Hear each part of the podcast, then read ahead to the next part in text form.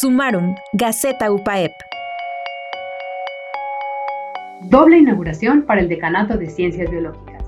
La investigación ha sido y seguirá siendo un pilar primordial para la formación integral UPAEP. Por ello, los profesores investigadores destinan su tiempo a trabajar con los estudiantes y la administración de recursos apoya las iniciativas para mantener la infraestructura a la vanguardia.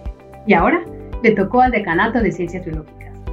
En esta ocasión se inauguraron el Laboratorio de Biotecnología Médica y Farmacéutica y el Laboratorio de Fitosanidad, ambos dedicados al ámbito de la investigación.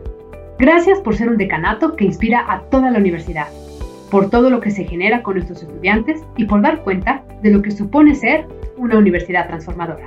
Así fueron las palabras del doctor Emilio José Baños Sardavín, rector de nuestra institución, durante el momento inaugural.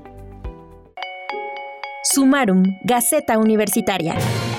Compartir los principales logros y experiencias generadas en nuestra universidad.